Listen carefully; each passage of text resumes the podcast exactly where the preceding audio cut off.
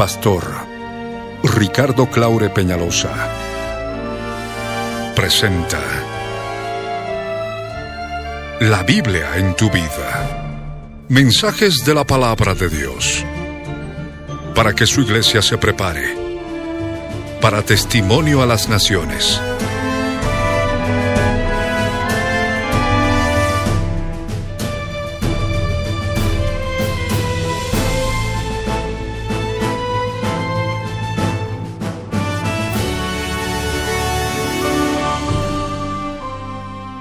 El mensaje de hoy titula Perseguidos por causa de Jesús. Está basado en el libro de Juan capítulo 15 versos 18 al 27, capítulo 16 versos 1 al 4, Apocalipsis capítulo 6 versos 9 al 11. Fue grabado en vivo el 15 de diciembre de 1996 en el Excine México de la ciudad de La Paz, Bolivia, como parte de los tesoros de las cosas viejas y el 26 de diciembre de 2014, por las añadiduras y otros detalles, como parte de los tesoros de las cosas nuevas. No te vayas y escucha con atención.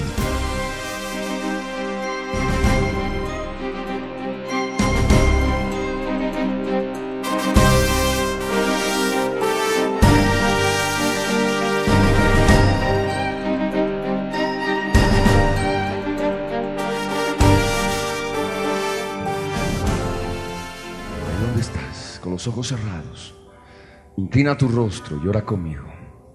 Padre Santo, en el nombre de Jesús, suba a tu presencia, Señor, para darte gracias, Dios mío, porque eres bueno, porque eres santo, porque eres mi Señor, eres mi vida.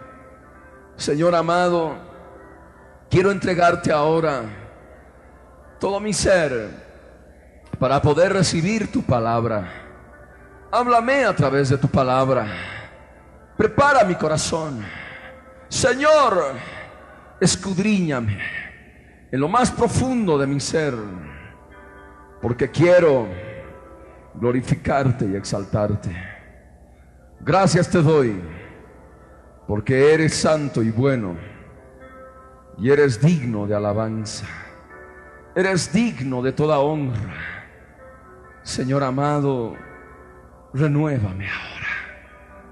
Señor, límpiame ahora. Necesito saber cuánto te amo. Cuánto te amo. En el nombre de Jesús te doy gracias, Señor. Amén.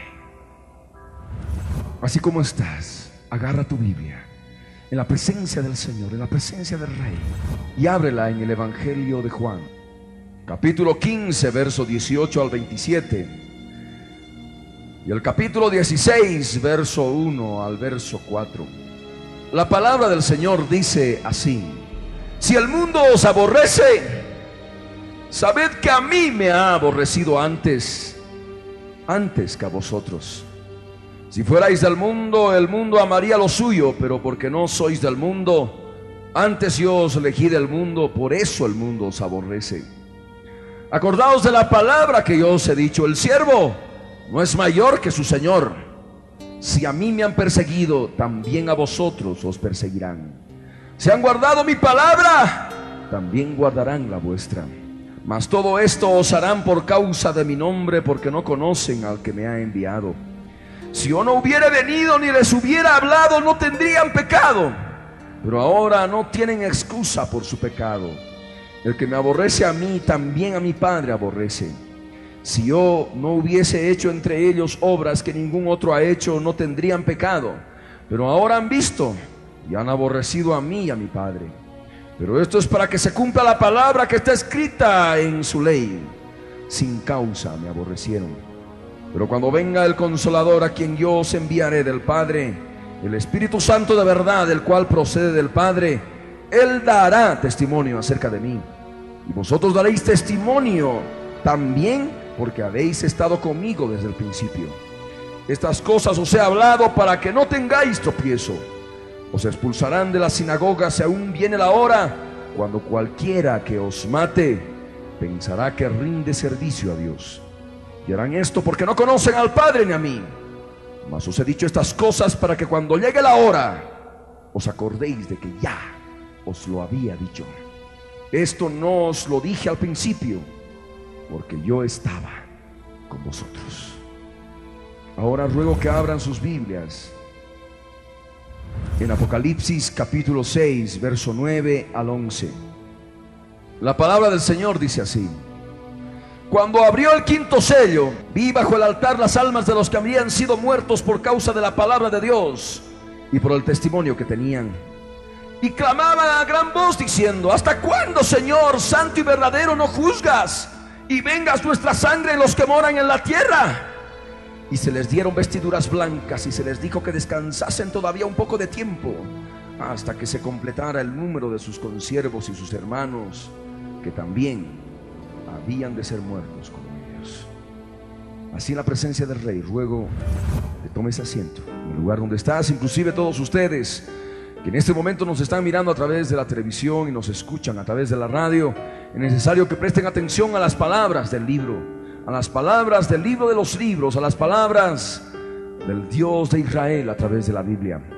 El Señor quiere hablar a sus vidas, por eso es importante que dispongan sus corazones sobre todo aquellos creyentes, aquellas vidas que forman parte del Evangelio de Jesucristo, del Evangelio del Rey, aquellos que forman parte del reino del Rey de Reyes y Señor de Señores.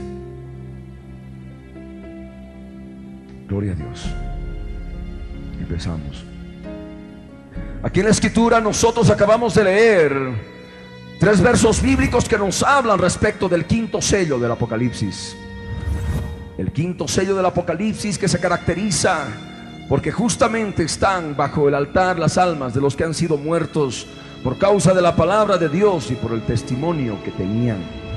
Y la escritura nos dice que estaban clamando a gran voz delante del Señor, hablando con Él y diciendo, Señor, ¿hasta cuándo nos vengas nuestra sangre de los que moran en la tierra? ¿Hasta cuándo no juzgas y venga nuestra sangre los que moran en la tierra? Y se les dieron vestiduras blancas para que descansasen todavía un poco de tiempo, porque eso es lo que el Señor les habló. Y el Señor les está hablando aún todavía hoy en día a tantos que han muerto por causa de la palabra y del testimonio de Jesucristo. ¿Hasta cuándo? ¿Hasta cuándo, Señor Santo y verdadero, no juzgas y vengas nuestra sangre los que moran en la tierra? Y se les dieron vestiduras blancas, vestiduras blancas, y están reposando ahora hasta que se complete el número de sus consiervos y de sus hermanos, que también van a ser muertos como ellos. Muchos están hablando en este tiempo de que el quinto sello de ciencia ha de romper en la gran tribulación. Mas nosotros vemos en forma clara en todo el acontecer nacional e internacional, claramente que todos, todos los sellos hasta el quinto han sido rotos. Vemos en forma clara de qué forma la tierra está sufriendo una cantidad de cambios políticos, económicos, cambios físicos, cambios de diferente índole en este tiempo. Y al mismo tiempo vemos desastres naturales, vemos violencia, vemos maldad, vemos hambre, vemos muerte de diferente naturaleza con diferente fuente. Y esto sencillamente es porque desde hace casi dos mil años ya estos sellos han sido rotos.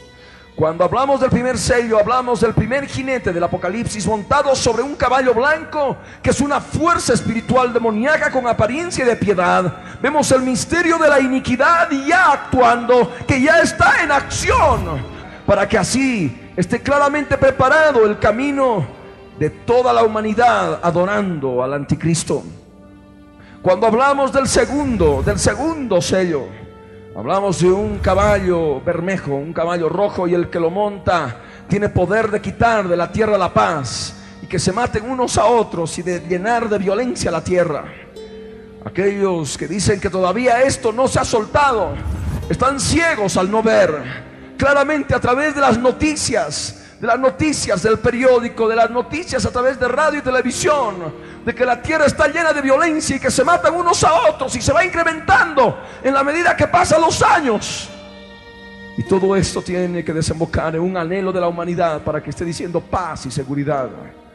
Y el mundo está hablando de paz y seguridad. Conferencias de paz en diferentes partes del mundo. Pero la escritura nos dice, dice que cuando estén diciendo las naciones paz y seguridad, vendrá sobre ellas destrucción repentina como los dolores a la mujer encinta y no escaparán. Vemos claramente en la violencia, los asesinatos, en los homicidios, en la muerte, en la muerte que se da, que se huele en todo lugar, claramente la manifestación del segundo jinete. También vemos el tercer jinete montando un caballo negro que es el color del hambre. Este jinete tiene una balanza en la mano y se le da la orden, la potestad de tener autoridad sobre los precios de los artículos de primera necesidad. Les dice claramente la orden, dos libras de trigo por un denario, seis libras de cebada por un denario. El denario es la forma bíblica de representar el salario diario de un jornalero. Y cuando hablamos de dos libras de trigo, seis libras de cebada, estamos hablando de necesidades básicas para alimentar a una persona. Y vemos claramente a través de informes internacionales que en muchas partes del mundo las personas están viviendo apenas, sí, con un dólar diario. Están viviendo apenas con lo que pueden, con lo que pueden ganar. Y eso, y eso solamente les, les permite subsistir a una sola persona. Y tienen que prorratearlo entre toda la familia. Y ahí el hambre. El hambre que se manifiesta claramente a través de las imágenes de televisión que nos llegan del exterior y también, por supuesto, también aquí en Bolivia. Y todo esto tiene que desembocar en algo muy importante conforme a la profecía. El denario, el dinero como tal, el dinero contante y sonante, papel moneda debe desaparecer. Debe haber tal inflación de que el salario de un jornalero no sirva ni para comprar 2.1 libras de trigo o 6.1 libras de cebada. Y estamos viendo en forma clara de qué modo el mundo ha de desembocar en el dinero electrónico, lo que es la marca de la bestia. La marca de la bestia que se ha de implantar en la frente o en la mano derecha cuando ya el anticristo esté gobernando el planeta entero, gobernando el mundo. Y esto ha de facilitar para poder comprar y vender algo que ya se ve en las tarjetas de débito y de crédito. Pero esto va más allá. En poco tiempo más veremos. Se verá todo esto sobre la humanidad. Vemos también el cuarto jinete. El cuarto jinete que tiene por nombre muerte y el Hades le sigue. Está montado sobre un caballo verde pálido, el color del cadáver del muerto. Y dice que tiene la potestad para matar con hambre, con mortandad, con peste y con las fieras de la tierra. Todo esto ha estado ocurriendo en este tiempo. En estos casi dos mil años el espíritu de muerte ha estado sembrando muerte y destrucción.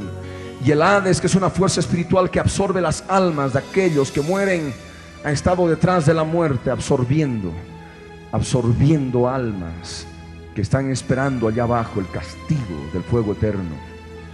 Vemos en todo este tiempo todo lo que está escrito en la palabra. Y si hablamos de cuatro sellos rotos, también no podemos cerrar nuestros ojos ante una realidad del quinto sello. En el quinto sello se habla de los mártires de Jesús. Creemos en una forma muy inocente, muy cándida, de que solamente van a haber mártires de Jesús en la gran tribulación después del arrebatamiento. Entonces, ¿dónde está Esteban, un mártir de Jesús? Entonces, ¿dónde está Pablo, que también murió asesinado por causa de Jesús? ¿Dónde está Pedro? ¿Y dónde están tantos otros como Juan Jus, los albigenses, los hugonotes y tantos otros que fueron asesinados, inclusive en masa? Familias enteras por causa de ser cristianos, por causa del testimonio de Jesús. Aquel que tenga mayor interés para conocer respecto de los nombres de las almas que han sido asesinadas por causa del testimonio de Jesucristo. Pueden encontrar en alguna librería el libro de los mártires. Ahí van a poder ver claramente tantos asesinados por causa del nombre de Jesucristo, por la palabra de Dios. Así que no seamos inocentes ni cándidos al creer que el quinto sello solamente se ha de romper en la gran tribulación. No, cinco sellos han sido rotos y el quinto sello está actuando y está manifestándose en forma clara desde hace casi dos mil años. Y esta es una realidad. Cuando se completa el número de los consiervos, que van a ser muertos como aquellos que partieron antes, se ha de soltar el sexto sello. Y el sexto sello ha de dar lugar a un gran terremoto. En ese gran terremoto, los muertos en Cristo resucitarán primero. Porque si cuando Jesús resucitó se produjo un terremoto, del mismo modo también ha de ocurrir con el cuerpo de Jesús, que es la iglesia. Cuando se dé el arrebatamiento, se ha de, la resurrección de los muertos y el posterior arrebatamiento, se ha de producir un gran terremoto. El sol se ha de volver negro como tela de silicio, como una tela negra de pelo de cabra, negra. La luna se ha de volver toda roja como sangre. Las estrellas del cielo van a caer sobre la tierra, ángeles inmundos, espirituales, van a caer sobre la tierra como animales. Y la gente ha de creer que son inteligencias extraterrestres superiores. Y ahí ha de haber destrucción y muerte, peor de la que está existiendo hasta ahora. También la escritura nos habla de que se ha de desvanecer el cielo como un pergamino que se enrolla. La capa de ozono ha de terminar de desvanecerse. Y al mismo tiempo todo monte y toda isla de ser removido de su lugar. Y todo siervo y todo libre, los ricos inclusive, los poderosos, correrán a las cavernas. Y se ocultarán en las cavernas y dirán, orando a las cavernas. Caed sobre nosotros y escondednos del rostro de aquel que está sentado sobre el trono y de la ira del cordero, porque el gran día de su ira ha llegado. Hay muchos que rechazan el hecho de que el quinto sello haya sido roto y por tanto los otros cuatro sellos, porque no quieren comprender la realidad del mundo que se vive, que está descrita claramente en Apocalipsis 6, al describir los cinco sellos. El sexto sello es número de hombre. Sabemos que Dios creó al hombre en el sexto día y sabemos que la redención ha de ser completada con el sexto sello. Si hablamos de triple seis, es un hombre hecho haciéndose a sí mismo Dios y es el 666, el número del anticristo, el número de la bestia. Cuando hablamos de un solo seis, hablamos del número del hombre y es el número de la redención de los hijos de Dios. Amén. Hay muchos que rechazan en este sentido cuando dicen que no, que no puede ser el quinto sello por cuanto las almas están clamando venganza. Y esto no conforma, no forma parte de la dispensación de la gracia, no forma parte de la gracia del Señor. De ninguna forma las almas están queriendo hacer su propia venganza. Simplemente están pidiendo aquel que sí puede hacer la venganza. Y con esto de esta forma no se transgrede la ley del reino que está claramente escrita en Romanos capítulo 12 verso 19. Cuando el Señor nos dice, no os venguéis vosotros mismos, amados míos, sino dejad lugar a la ira de Dios, porque escrito está, mía es la venganza. Yo pagaré, dice el Señor yo pagaré, dice el Señor. Y esto, cuando las almas están clamando allí, de ningún modo quebrantan esta ley del reino dada en la gracia. Él es el que ha de hacer el justo juicio, porque Él es el juez de todos. Inmediatamente que se complete el número de los muertos, que van a ser asesinados como tantos otros en estos casi dos mil años, se ha de producir el gran terremoto van a resucitar esos muertos. Y nosotros los que vivimos, dice la escritura, seremos arrebatados juntamente con ellos en las nubes para recibir al Señor en el aire. Y aquí en la tierra, destrucción repentina. La ira del Cordero, la ira del Dios Todopoderoso, el justo juicio de Dios sobre la humanidad, sobre aquellos que habrán derramado sangre de creyentes, sangre de cristianos la sangre de los siervos y de las siervas del Señor. Esto es importante comprender a la luz de la palabra, por cuanto En este tiempo hay muchos siervos y siervas, miles de cristianos que han estado partiendo a la presencia del rey asesinados por el hecho de ser cristianos evangélicos. Vemos claramente modo han asesinado congregaciones enteras, pastores asesinados, lapidados. Del mismo modo en Colombia y en tantos otros lugares, en El Salvador. Y podemos recorrer para atrás en la ex Unión Soviética, inclusive más para atrás en la Alemania hitleriana. Vemos claramente de qué forma los cristianos fueron asesinados. He ahí, allí está el quinto sello. Abramos nuestros ojos y comprendamos lo que está escrito, por cuanto el Dios eterno está teniendo paciencia, la oportunidad para que muchos asesinos se arrepientan y pronto, pronto será tarde, porque la venganza del juez de todos, la ira del Dios de Israel, se ha de manifestar cuando se complete el número de los consiervos y hermanos que también van a ser muertos, como tantos otros que han partido en estos casi dos mil años. Ocurrió con Jesús, ocurrió con los que le siguieron. Y vemos claramente una ley del reino manifestada por Pablo en su segunda epístola a Timoteo en el capítulo 3, en el verso 12. Cuando nos dice, y también todos los que quieran vivir piadosamente en Cristo Jesús, padecerán persecución. Aquellos que maquillan el Evangelio, aquellos obreros fraudulentos, falsos profetas, están hablando por allí de que no ha de haber persecución, de que todo ha de hacerse muy bonito, todo ha de ser muy lindo y permiten que se acerquen las personas inclusive. Se permiten a través de un evangelio superficial. Acércate a Jesús y serás muy feliz. Acércate a Jesús y tendrás mucho dinero. Acércate a Jesús y todo, todo, todo se ha de solucionar. Pero cuando entran al camino de pronto hay problemas y es más, se incrementan. La escritura nos dice, no os sorprendáis por el fuego de prueba que os ha sobrevenido, como si alguna cosa extraña os aconteciese, sino gozaos y alegraos, por cuanto sois, los, sois participantes de los padecimientos de Cristo.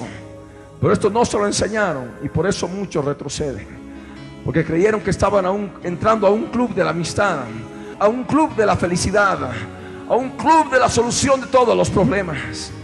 Pero en realidad la escritura nos dice en Hechos 14, verso 22, que es necesario que a través de muchas tribulaciones entremos en el reino de Dios. El cristianismo es para valientes.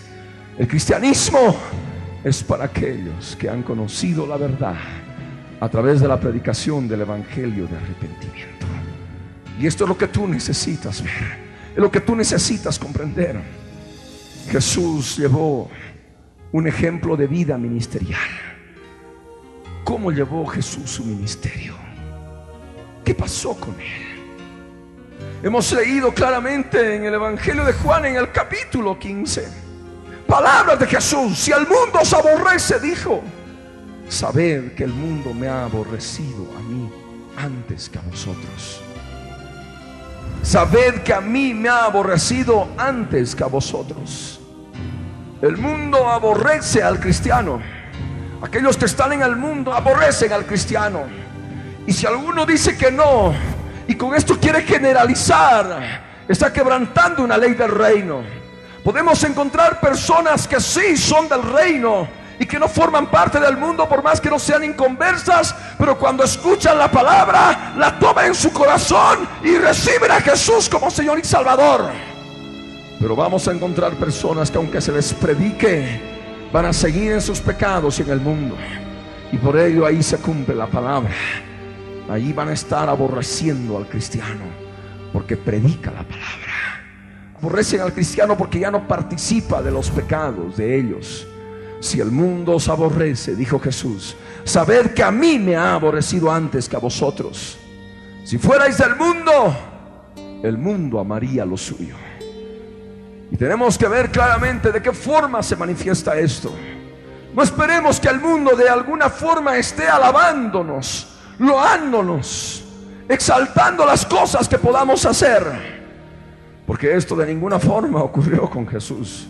El mundo aborreció a Jesús. Y de esa forma ya en Estados Unidos se están levantando dentro de la iglesia cristiana evangélica muchos apóstatas. Y esto es una abominación, una abominación delante del Señor, una abominación delante del Dios Todopoderoso. Y es necesario abrir el entendimiento ahora. Por cuanto estamos en días postreros. Y así como se está globalizando la economía, se está globalizando la salud, se está globalizando diferentes aspectos de pueblos, tribus, naciones y lenguas. Es porque se está preparando el camino del anticristo. Se está preparando el camino de la maldad. Se está preparando la entrega del poder mundial al anticristo. Muchos ni siquiera saben de qué forma están coadyuvando en este esfuerzo, porque no conocen las escrituras. Muchos ni siquiera conocen lo que está pasando y simplemente se prestan a ello como algo bueno. Tal vez en su inocencia y en su candidez y en la ignorancia de la palabra de Dios. Pero sabemos por la escritura que todo lo que está ocurriendo, la globalización, ha de permitir que en cualquier momento, en el futuro próximo, cercano, permita que el anticristo reciba la autoridad, la autoridad del mundo como dice la Biblia, sobre todo pueblo, tribu, lengua y nación. Muchos quisieron conseguir, quisieron conseguir la autoridad del mundo entero a través de la guerra. Hitler trató, Napoleón trató, no lo consiguieron, porque la escritura habla claramente que el anticristo ha de recibir en bandeja de oro la autoridad del mundo sin necesidad de guerras. Simplemente va a haber la última alianza humana en que 10 confederaciones político-económicas van a disolver sus parlamentos, sus presidentes se van a declarar como reyes, así juntamente con la bestia, con su confederación política económica, por una hora se van a hacer reyes y los otros 10 van a tener un solo propósito de entregar su poder y la autoridad del mundo a la bestia, al anticristo. Las Naciones Unidas claramente son una forma de preparación para la entrega del poder mundial al anticristo. Y muchos trabajan en ello sin saberlo. Pero hay fuerzas espirituales que van moviendo todo esto para que se cumpla y se manifieste la palabra del Señor. Si fuerais del mundo, el mundo amaría lo suyo. Porque no sois del mundo, el mundo os aborrece. Amén. He ahí la palabra. El Señor quiere que recuerdes esta palabra. El siervo no es mayor que su Señor. Es lo que el Señor dijo. Si a mí me han perseguido, también a vosotros os perseguirán, dijo el Señor. Si a mí me han perseguido, también a vosotros os perseguirán. Si han guardado mi palabra, también guardarán la vuestra. Son dos aspectos. Cuando predicamos la palabra, se producen dos diferentes tipos de personas. Aquellas que reciben la palabra y la guardan. Amén. Y hay otros que les castañean los dientes de ira, de odio y de rabia. Cuando predicamos a través de radio y televisión, como seguramente en este momento, ya a algunos les debe estar castañando los dientes de rabia y de odio. Y tal vez en algún momento van a cambiar el canal, pero van a volver para alimentar su ira y su odio, su aborrecimiento. Para esto se está enteramente preparada desde tiempo atrás la perdición, si no se arrepienten de su maldad.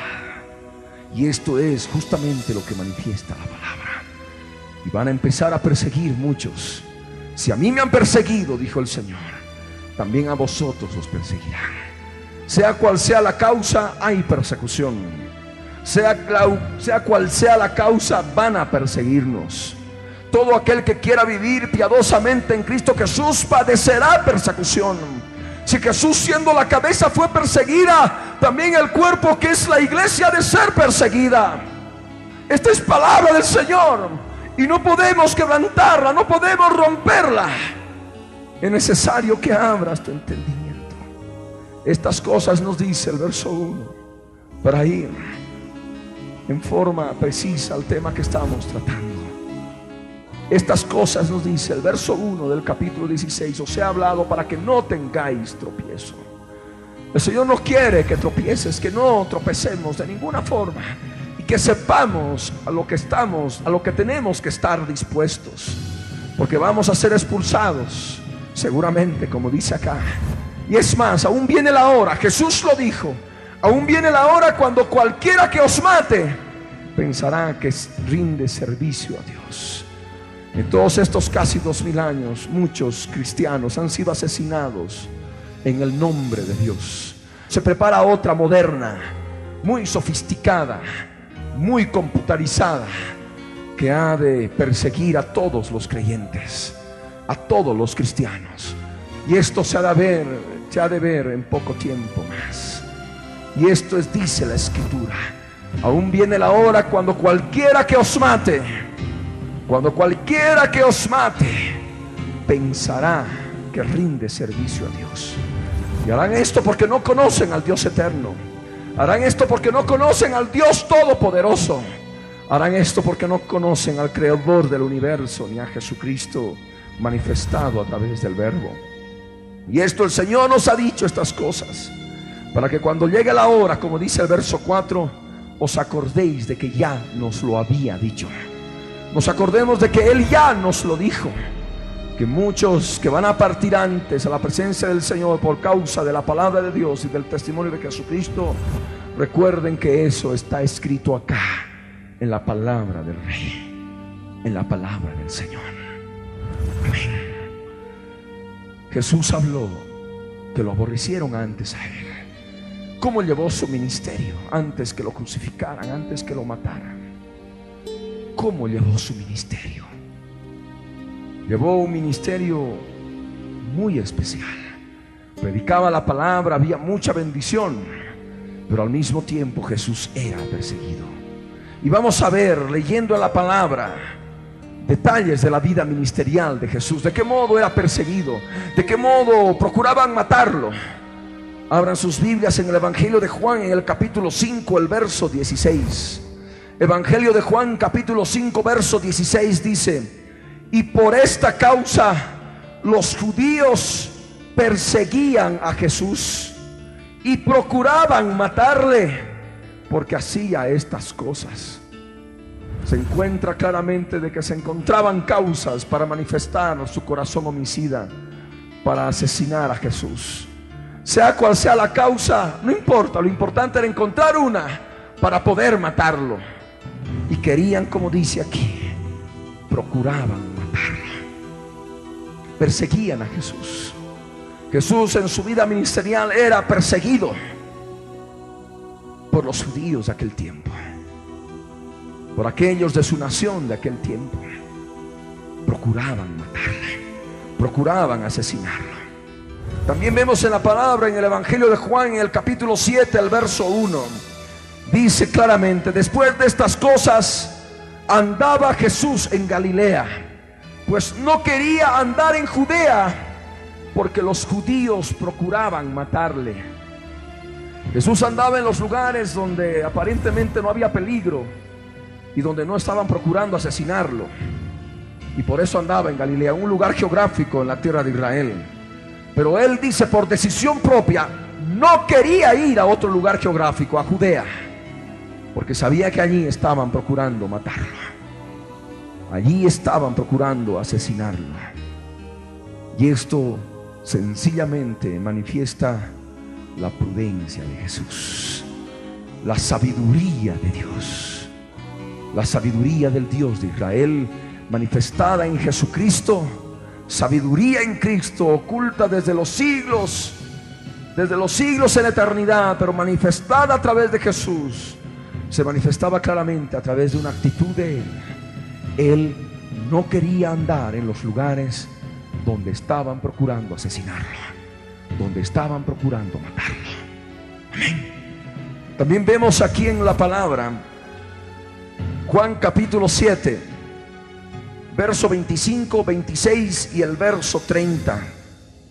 Decían entonces unos de Jerusalén, las personas que habitaban en el lugar, ¿no es este a quien buscan para matarle? Pues mirad, habla públicamente y no le dicen nada. Jesús sabía que era perseguido, sabía que estaban procurando matarlo. Jesús sabía esta verdad y se cuidaba, pero no dejaba de predicar la palabra del Señor. Él seguía hablando públicamente. Amén. Y esto se sabía, todas las personas sabían de que querían matar a Jesús de Nazaret. Por eso se preguntaban, ¿no es esta quien buscan para matarle? Ya era, como se dice, algo que se conocía en forma clara entre las personas.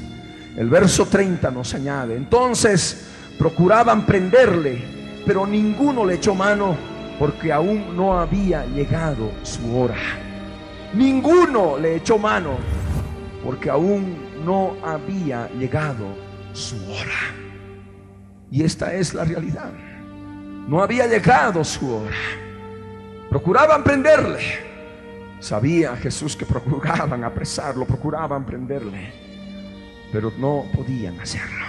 Ninguno le echó mano. Y esto es una realidad. Esto es una realidad en la palabra del reino. También vemos otro detalle en el Evangelio de Juan, el capítulo 8, el verso 59. Dice la palabra que tomaron entonces piedras para arrojárselas, pero Jesús se escondió y salió del templo y atravesando por en medio de ellos se fue. Era tal la situación que vivía Jesús llevando su ministerio de predicación aquí en la tierra, que hasta la gente se levantaba piedras para arrojárselas. ¿Y qué lo que hacía Jesús?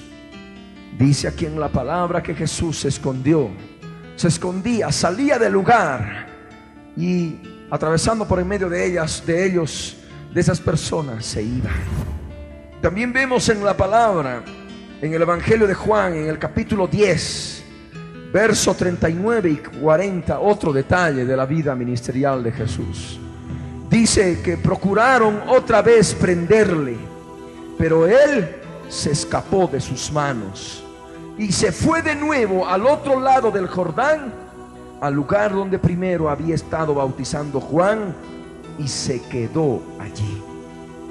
Procuraban prenderle, pero Jesús se escapaba. Amén.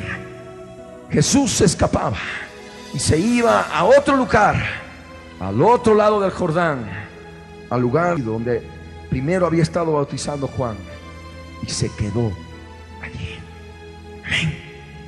Esto es necesario comprender, esto es necesario conocer. También está aquí en la palabra en Juan capítulo 11, versos 53 y verso 54. Así que dice, desde aquel día acordaron matarle. Por tanto Jesús ya no andaba abiertamente entre los judíos, sino que se alejó de allí a la región contigua al desierto, a una ciudad llamada Efraín, y se quedó allí con sus discípulos. Desde aquel día acordaron matarle. ¿Y qué es lo que hizo Jesús? Jesús ya no andaba abiertamente. Y van a llegar días en que también los siervos de Dios no vamos a poder estar andando abiertamente. Mas Jesús dice, se alejó de allí, a una región contigua al Jordán, a otra ciudad, a una ciudad llamada Efraín. Amén. Y de este modo Jesús iba de un lugar para otro. Vemos de qué forma llevaba su ministerio, ¿verdad? Y Jesús dijo, si a mí me han perseguido, también a vosotros os perseguirán. Si el mundo os aborrece, sabed que a mí me ha aborrecido antes. Si el mundo os aborrece, sabed que el mundo me ha aborrecido antes. Y esta es una realidad. Sabemos claramente que todos estamos en la mía de aquellos corazones malignos. Y como dice Pablo, somos como ovejas llevadas al matadero. Como ovejas llevadas al matadero. Todo esto está escrito acá en la palabra del Señor. También vemos dentro de los ministerios que se han dado después de Jesucristo. En Esteban, cuando predicaba la palabra, cuando estuvo predicando la palabra, las personas que lo oían estaban endurecidos sus corazones y crujían los dientes contra Esteban. Hechos de los Apóstoles capítulo 7 versos 54 a 60 nos habla al respecto. Dice la escritura que oyendo la predicación, oyendo estas cosas, se enfurecían en sus corazones y crujían los dientes contra Esteban. Pero Esteban, lleno del Espíritu Santo, puesto los ojos en el cielo, vio la gloria de Dios y a Jesús que estaba a la diestra de Dios. Y dijo, he aquí que veo los cielos abiertos y al Hijo del Hombre que está a la diestra de Dios. Entonces ellos dando grandes voces, se taparon los oídos y arremetieron a una contra él y echándole fuera de la ciudad le apedrearon y los testigos pusieron sus ropas a los pies de un joven que se llamaba Saulo y apedreaban a Esteban mientras él invocaba y decía, Señor Jesús, recibe mi espíritu. Y puesto de rodillas clamó a gran voz, Señor, no les tomes en cuenta este pecado. Y habiendo dicho esto, durmió. Vemos claramente en Esteban un mártir, un mártir de Jesucristo, porque predicaba la palabra.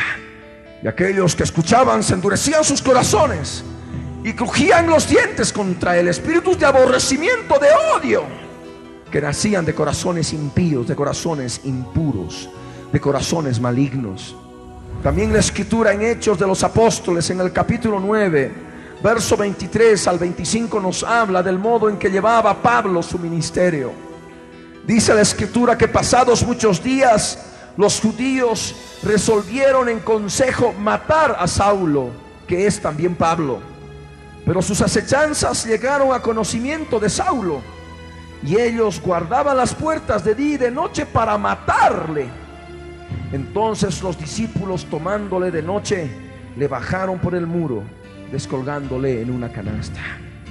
Imagínense ese Pablo que tenía que escapar por predicar el Evangelio enterándose que querían matarlo y sabiendo en aquel tiempo que las ciudades eran amuralladas y que las personas asesinas estaban esperando que salga por la puerta para asesinarlo, tuvieron que descolgarlo por los muros en una canasta, al fin, a fin de salvarlo. También vemos acá en la escritura, en el verso 29 del mismo capítulo, que Pablo hablaba denodadamente en el nombre del Señor y disputaba con los griegos, pero estos procuraban matarle. Cuando supieron esto los hermanos, le llevaron hasta Cesarea y le enviaron a Tarso. Los griegos también procuraban matar a Pablo porque predicaba la palabra. Procuraban asesinarla. Y vemos ahí que los discípulos, los hermanos, se lo llevaron a otro lugar, lo llevaron hasta Cesarea y de ahí lo enviaron a su lugar natal, a Tarso, de donde él había nacido, en donde él había nacido. Está en la palabra, está en las escrituras. El Señor está hablándote a ti ahora y quiere hacerte comprender lo que verdaderamente hay en tu corazón. Y hay una pregunta que el Espíritu Santo de Dios quiere hacerte en tu interior, en tu corazón. Está en Hechos de los Apóstoles en el capítulo 21. Pablo, cuando sucedió que un profeta llamado Ágabo le dijo que no subiera a Jerusalén porque lo iban a aprisionar, lo iban, lo iban a entregar preso a los gentiles y los hermanos lloraban por él. Pablo respondió y dijo, ¿qué hacéis llorando y quebrantándome el corazón? porque yo estoy dispuesto no solo a ser atado, mas aún a morir en Jerusalén por el nombre del Señor Jesús. Y esta es la pregunta. ¿Estás dispuesto?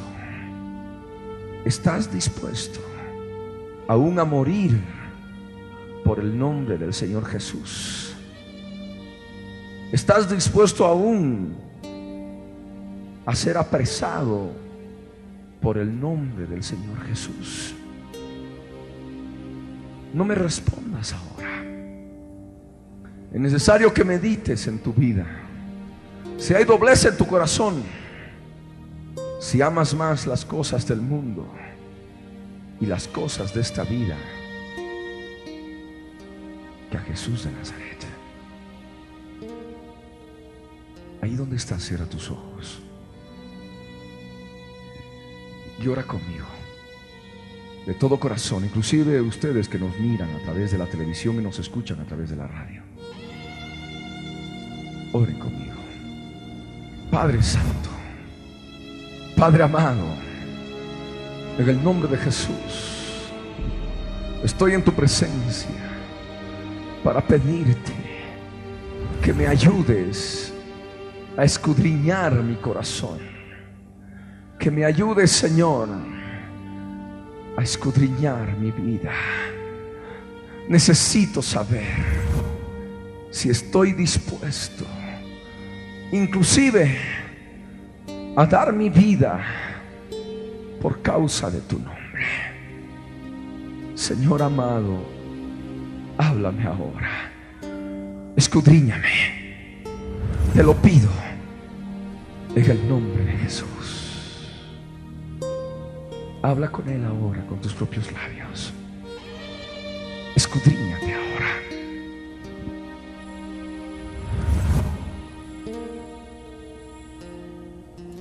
Escudriñate ahora.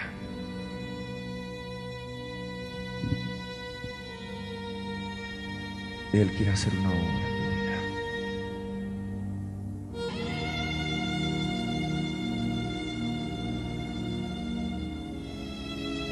Él quiere glorificarse en ti. Habla con Él. Habla con Él.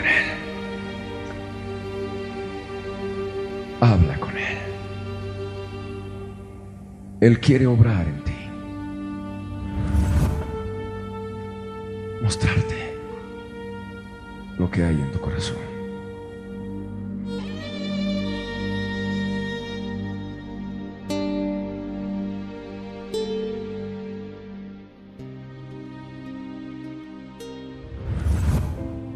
Jesús vivió así.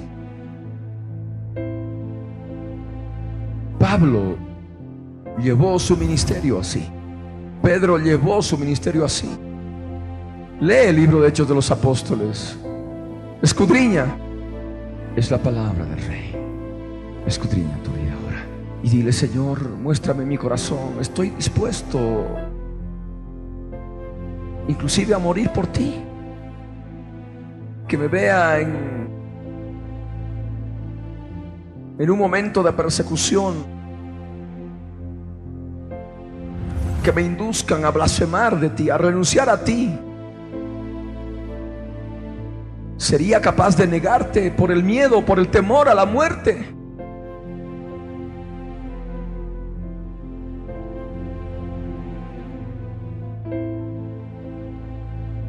o dejaría que hagan de mi cuerpo lo que quieran.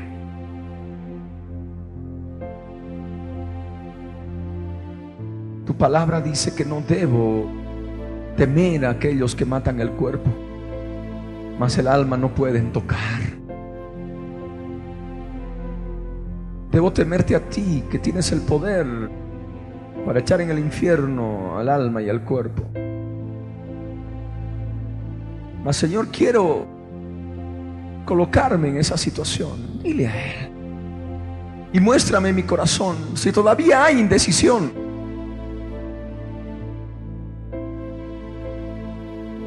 Si todavía hay doblez. Escudriñate y dile, Señor, muéstrame si amo más al mundo que a ti. Todo aquel que quiera vivir piadosamente en Cristo Jesús padecerá persecución. Hay muchos que les faltará fortaleza. Les sobrevendrá debilidad. Y la debilidad es porque todavía en el corazón se ama el mundo y algunas cosas del mundo. Y no tendrán la fuerza para resistir. No tendrán la fuerza para hacer frente a la circunstancia.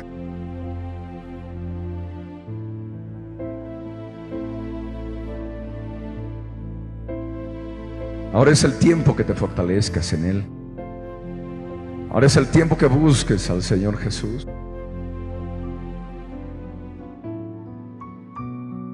Ahora es el tiempo que te consagres a Él. Aquellas personas que están decididas a que en caso de persecución, inclusive de peligro de muerte, entreguen sus vidas por causa del nombre de Jesús. Pónganse de pie. Si hay inseguridad en tu vida, no te levantes. Quédate en tu asiento. No necesitas demostrar nada a nadie.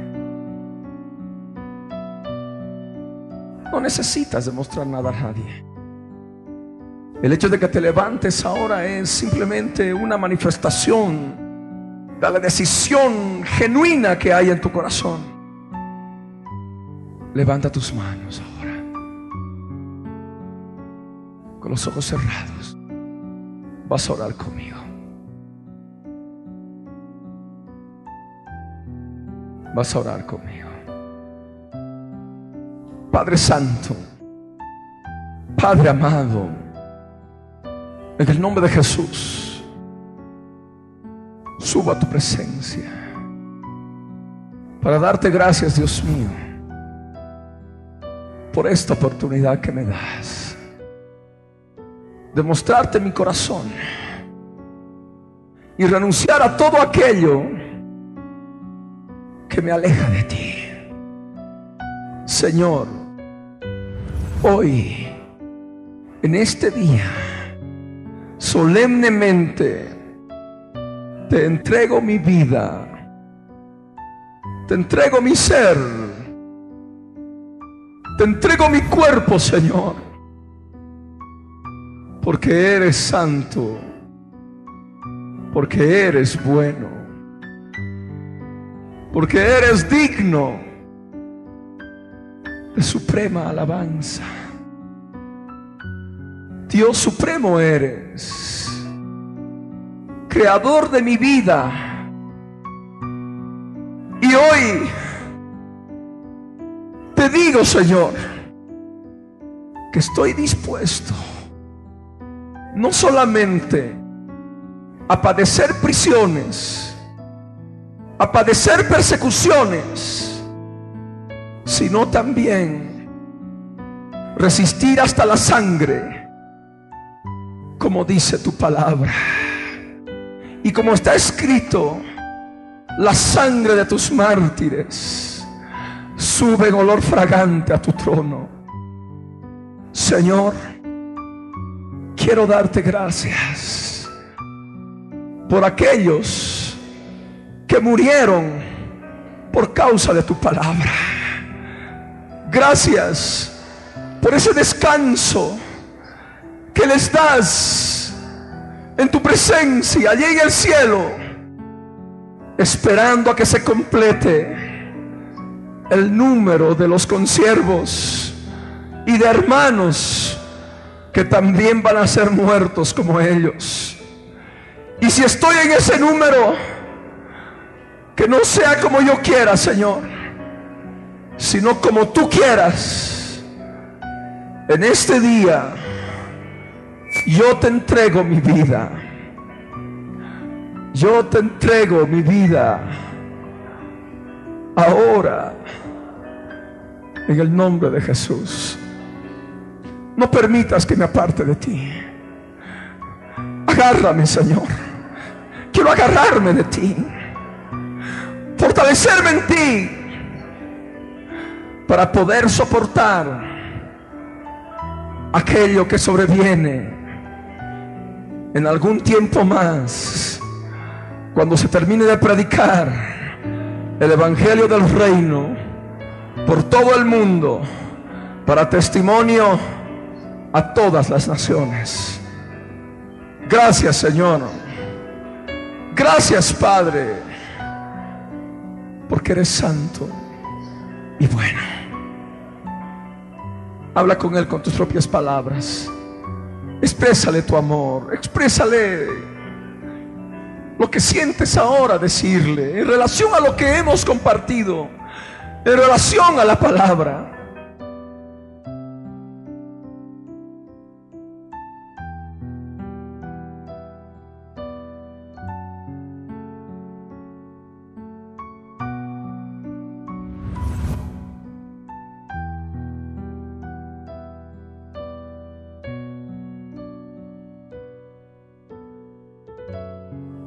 Ora conmigo, Señor amado,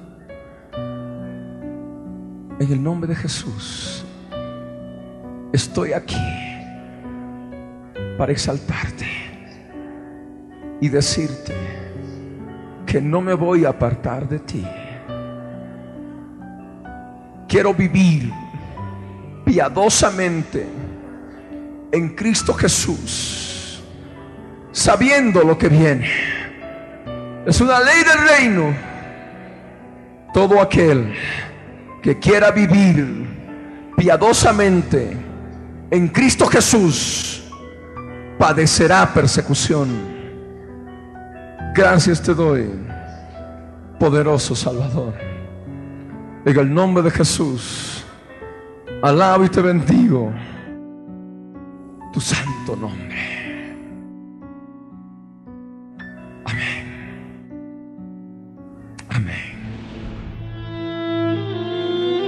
Jesús les dijo, ¿habéis entendido todas estas cosas? Ellos respondieron, sí, Señor. Él les dijo, por eso todo escriba, doctor, en el reino de los cielos es semejante a un padre de familia que saca de su tesoro cosas nuevas y cosas viejas.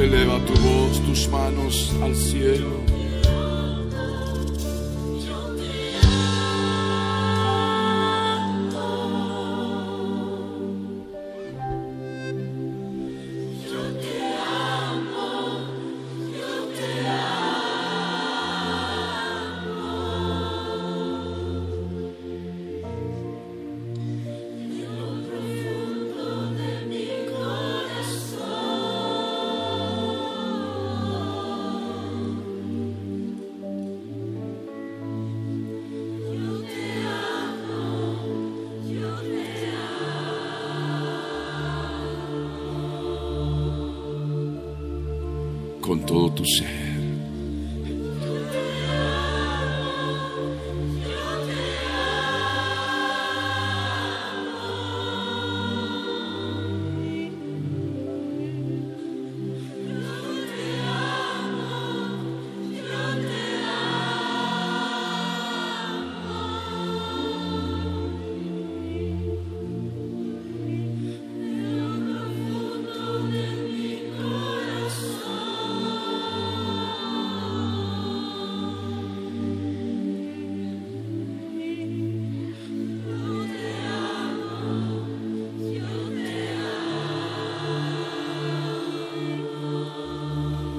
adorándole a Él.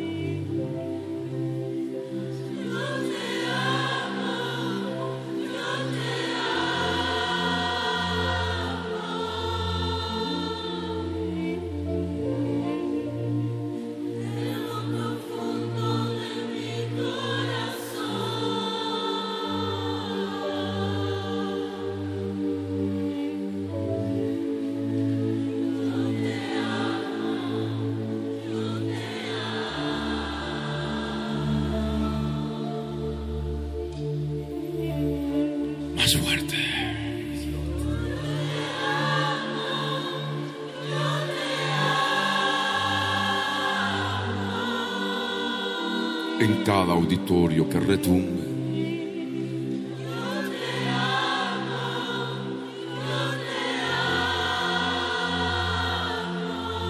Que las naciones retumben.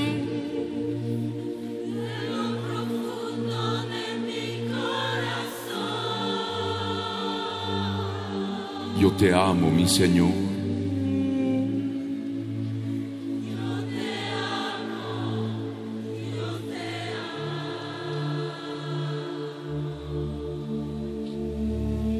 Con todo tu corazón.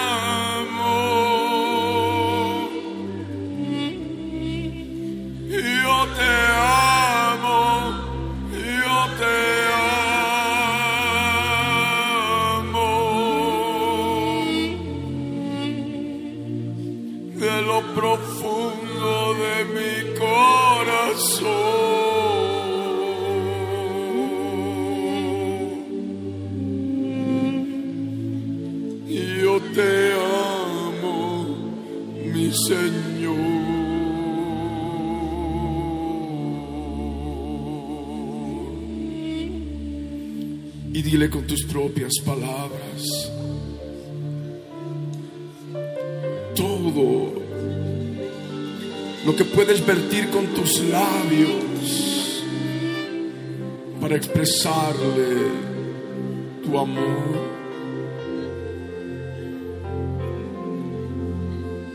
Mi ternura, mi papito.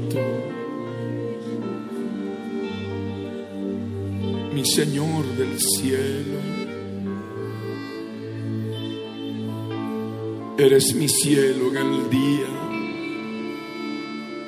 eres mi cielo en la noche.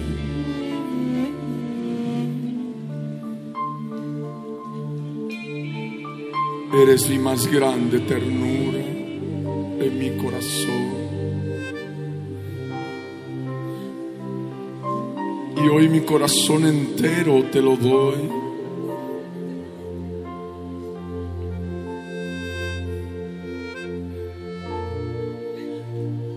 Mi universo.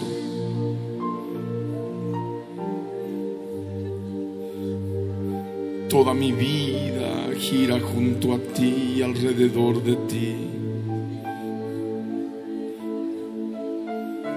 ¿Qué sería de mi vida sin ti?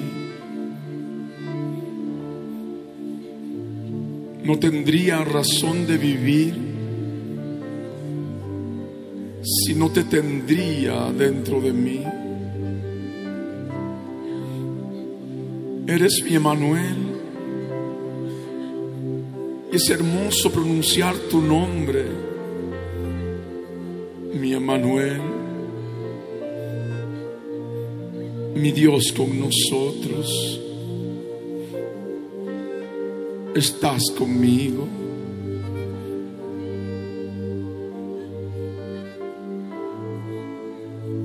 Y te siento aquí muy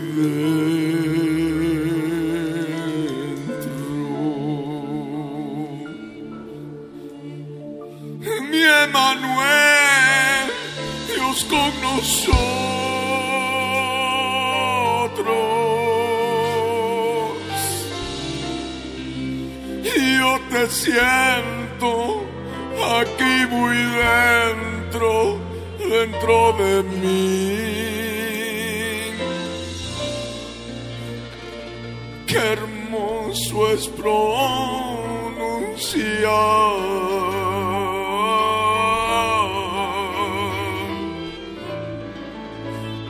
mi Emanuel.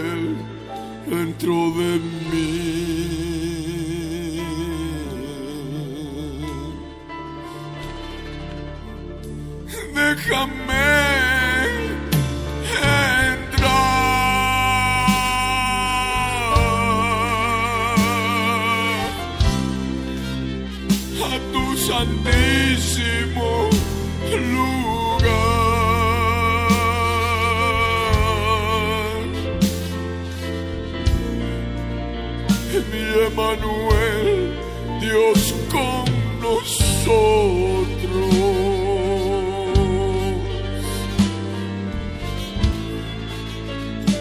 Yo te siento aquí muy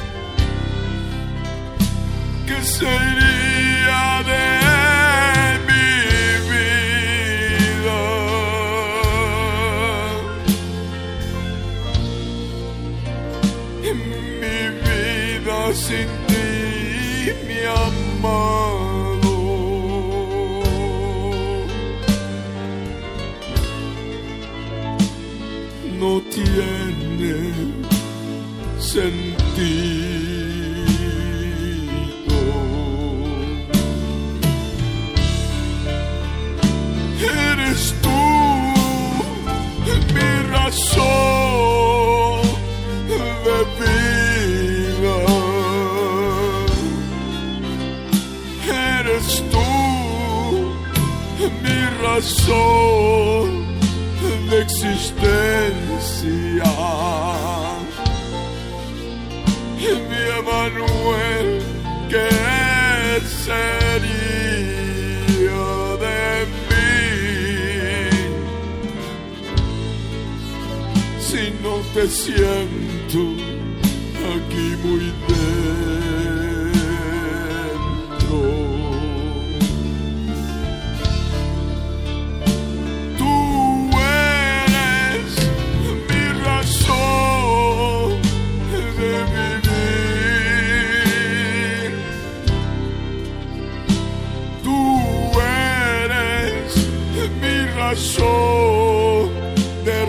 respirar.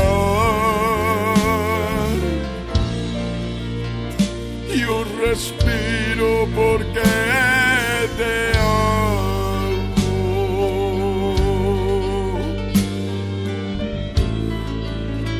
Me das la vida.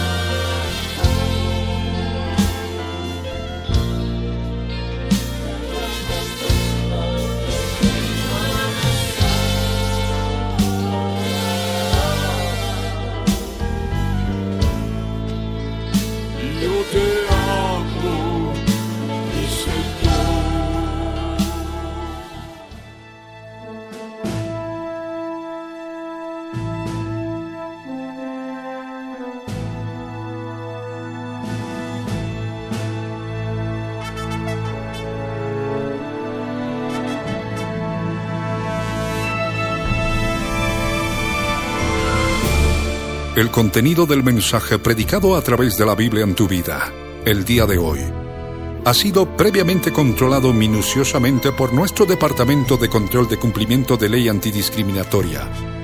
Y sus correspondientes derechos de autor están registrados tal cual salen al aire por todo medio masivo de comunicación. En el Servicio Nacional de Propiedad Intelectual SENAPI para contrarrestar posibles calumnias y cosas afines.